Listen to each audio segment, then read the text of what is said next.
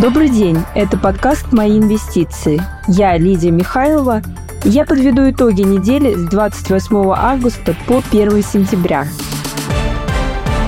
Индекс S&P 500 вырос на 2,5% за неделю, но показал первое месячное снижение с февраля. Рынок труда в США показывает признаки охлаждения экономики. Число открытых вакансий в июле – 8,8 миллионов. Это минимальное значение за два года, которое оказалось ниже ожиданий. Предварительные данные от компании ADP показали, что в августе частный сектор нанял наименьшее за пять месяцев число работников. Тем не менее, на экономическом симпозиуме в Джексон-Холл глава ФРС Джером Паул подчеркнул, что инфляция остается высокой, а политика ФРС будет жесткой настолько долго, насколько потребуется – Согласно опубликованной статистике рынка труда в пятницу, число рабочих мест в США в августе выросло сильнее прогноза, а безработица выросла до 3,8%. Считаем, что на этих данных коррекционный отскок пары евро-доллар вверх по евро может продолжиться до 1,1. За неделю доходности гособлигаций США снизились с 4,25 до 4,11%, что привело к росту цен золота. Считаем, что в случае выхода новых слабых макроданных золото может продолжить подъем к 2000 долларам за унцию. Перейдем к обсуждению китайского рынка, который начал неделю с роста на фоне снижения гербового сбора в два раза. По сообщению Минфина, это позволит стимулировать слабеющий фондовый рынок и повысит доверие инвесторов. Считаем, что такой стимул, скорее всего, окажет краткосрочный эффект на рынок и будут необходимы более существенные стимулы для роста. Опубликованная статистика в четверг подтвердила сокращение деловой активности в промышленности Китая в августе. Официальный PMI в обработке составил 49,7. Это выше консенсус значений и значения июня, но по-прежнему ниже 50. PMI в секторе услуг 50,5. Минимум с декабря 2022 года пятницу Народный банк Китая снизил норматив обязательного резервирования для валютных депозитов на 2 процентных пункта с 6% до 4%.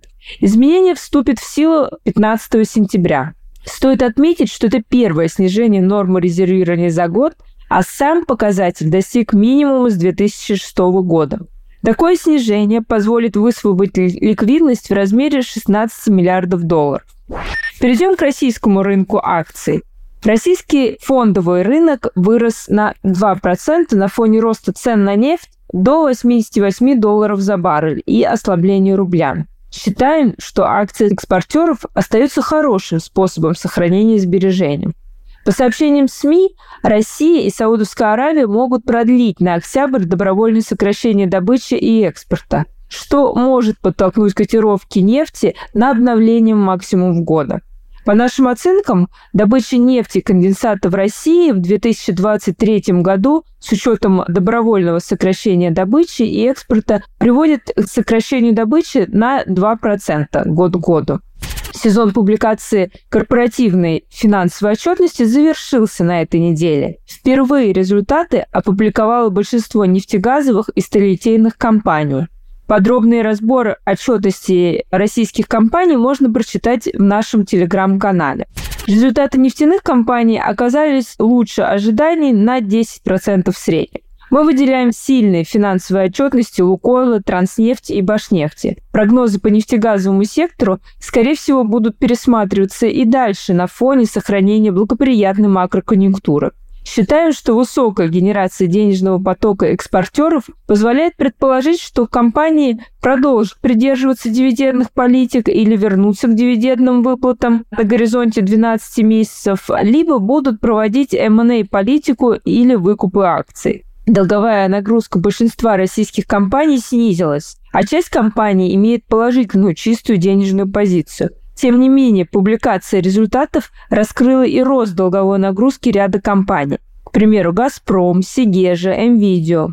Ожидаем продолжения объявления промежуточных дивидендов от э, ряда компаний. Так, к примеру, на этой неделе наблюдательный совет Алроса рекомендовал выплатить промежуточные дивиденды за первое полугодие 2023 года. Они составят 3 рубля 77 копеек. Это вблизи наших оценок. Дивидендная доходность около 4,4%. Мы продолжаем осторожно смотреть на бумаги, учитывая неблагоприятную ситуацию на мировом рынке алмазов. По нашим оценкам, дивидендные выплаты по итогам первого полугодия могут составить около 1 триллиона рублей. Из них на рынок может прийти около 258 миллиардов рублей.